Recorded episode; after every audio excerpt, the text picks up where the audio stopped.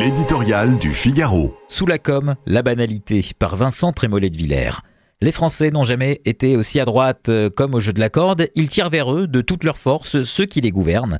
Par le truchement des députés LR et RN, ils ont durci la loi immigration.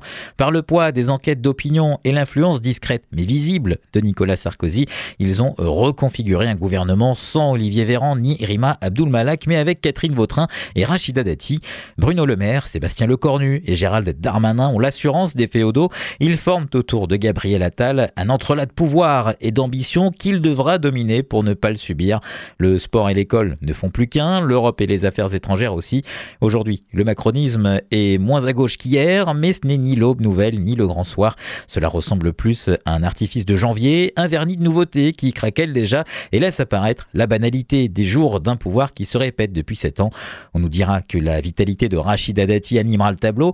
Elle sera certainement meilleure que la ministre de la Culture catastrophique qu'elle remplace, mais il reste malgré tout beaucoup Français qui ne goûtent pas le changement de camp. Ces nominations de retour, ces combinaisons circulaires, ces chaises musicales sans la joie de la musique et la fraîcheur des enfants donnent à ce gouvernement une note politicienne qui contraste avec la gravité des temps. Cette nouvelle équipe émousse déjà les faits réels de la nomination du nouveau jeune Premier ministre. C'est un petit coup de com' après un grand coup d'éclat. Gabriel Attal sur TF1 a martelé que son seul souci était de répondre aux attentes des Français. Parmi elles, il y a la volonté d'administrer des dirigeants concentrés sur le service de l'État et du bien commun. Dans le pays, la colère, le dispute au découragement.